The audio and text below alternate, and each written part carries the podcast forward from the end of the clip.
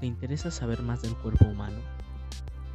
¿O de algunas enfermedades? ¿O tal vez solamente prevención? Bienvenidos a temas selectos de salud. Mi nombre es José Carlos Moreno Pérez y pertenezco al grupo de higiene y salud comunitaria del Colegio Progreso. Y seré quien los estaré acompañando cada jueves, presentando diversos temas de salud pública como enfermedades, tratamientos y prevención.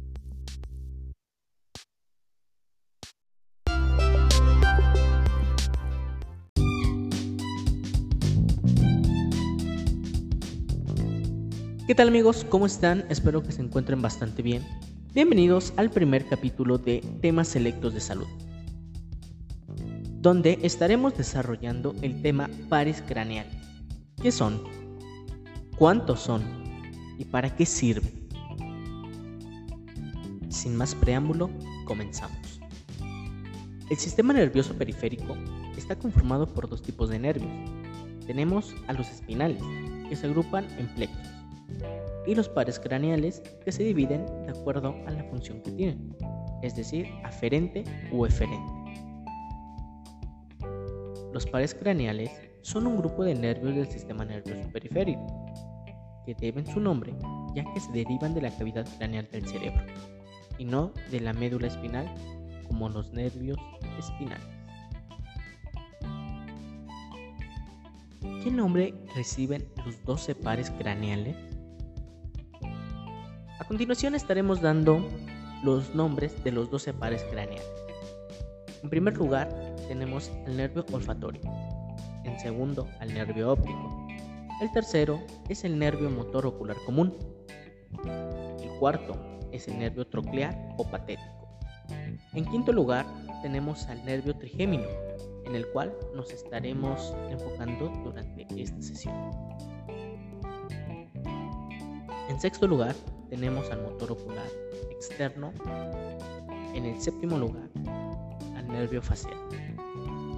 En octavo lugar tenemos al par vestibuloclear. En noveno lugar, el glosofaringeo. En décimo lugar, tenemos al nervio vago, también llamado X. En onceavo lugar, tenemos al nervio espinal o accesorio. Y en doceavo lugar, tenemos al nervio hipogloso. Y como les había dicho, nos vamos a enfocar en el quinto par que es el trigémino. El quinto par tiene dos funciones, aferente y eferente. Aferente quiere decir que es sensitivo, que va a dar la sensación para que el cerebro pueda mandar una respuesta. Y motora, que va a dar la instrucción, que obviamente viene del cerebro, para hacer algún movimiento en la parte muscular donde se encuentre este nervio. Las fibras sensitivas son tres, es la rama oftálmica, la rama maxilar y la rama mandíbula. Esto quiere decir que este nervio, si bien se origina en el cerebro y es uno solo, se va a dividir en tres grandes ramas. La rama oftálmica da la sensibilidad a la córnea, la frente y el cuero cabelludo.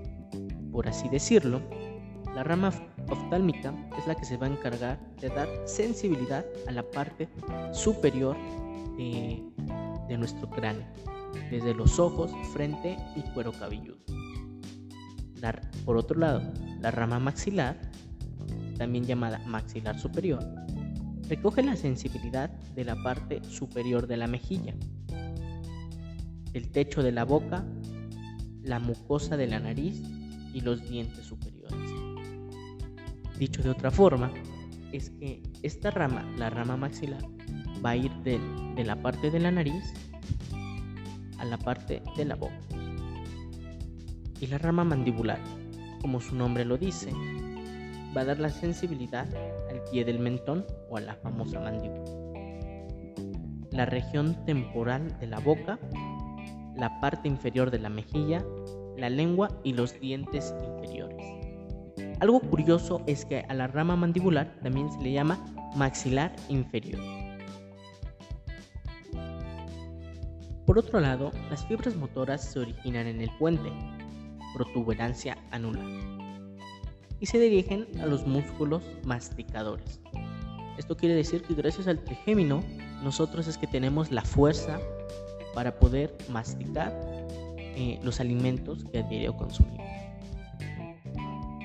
Si bien el trigémino es un nervio muy importante para nuestro cuerpo, también tenemos una patología eh, comúnmente la desarrollamos y no sabemos por qué es que está esta patología. La famosa neuralgia del trigémino. La neuralgia del trigémino es un tipo de dolor crónico que afecta a la cara.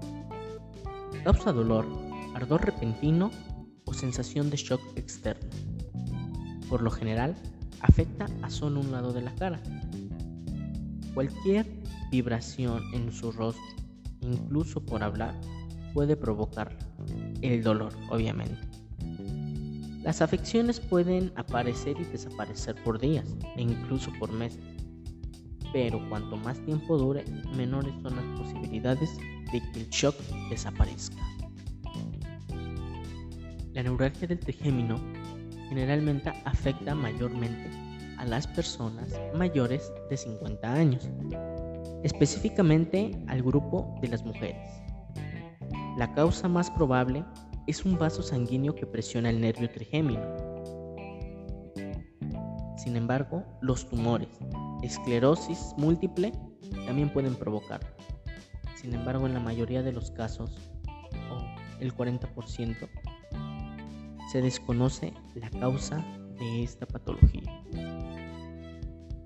No existe prueba para diagnosticar la neuralgia del trigémino. Puede ser un poco difícil de diagnosticar, sí, ya que muchas otras afecciones pueden causar el dolor facial. Las opciones de tratamiento incluyen medicamentos, cirugía y terapias complementarias. Conclusión, la verdad es que este nervio es muy importante y es uno que al ver las imágenes me gustó más porque, como bien les mencionaba al principio, es un solo nervio que se divide en tres partes diferentes para cubrir toda la mayoría de nuestra cara. Y pues chicos, esto es todo por el día de hoy. Muchas gracias por escuchar eh, este podcast. La verdad es que me pareció muy interesante el tema de pares craneales. Espero que les haya servido esta información en el cuidado de nuestra salud en caso de que tengan algún dolor facial, ya saben, acudan a un médico. Nunca es recomendable automedicarse, aunque, aunque pensamos que es un simple dolor de cabeza y nos tomamos un paracetamol, nunca es bueno. Siempre es mejor acudir a un médico porque no sabemos si tengamos alguna afección como la neuralgia del trigémino. Recuerden compartir esto con todos sus amigos, con todos sus familiares, a todos los que les interese saber esta parte de de salud. Y pues manden, mándenme sus preguntas a la página. Recuerden seguirme en la página Higiene y Salud Comunitaria Colegio Progreso. Y pues ahí déjenme en los comentarios sus preguntas, sus dudas, sus sugerencias para poder darles una respuesta aquí en el programa. Me despido de ustedes y nos estaremos viendo, más bien escuchando la próxima semana.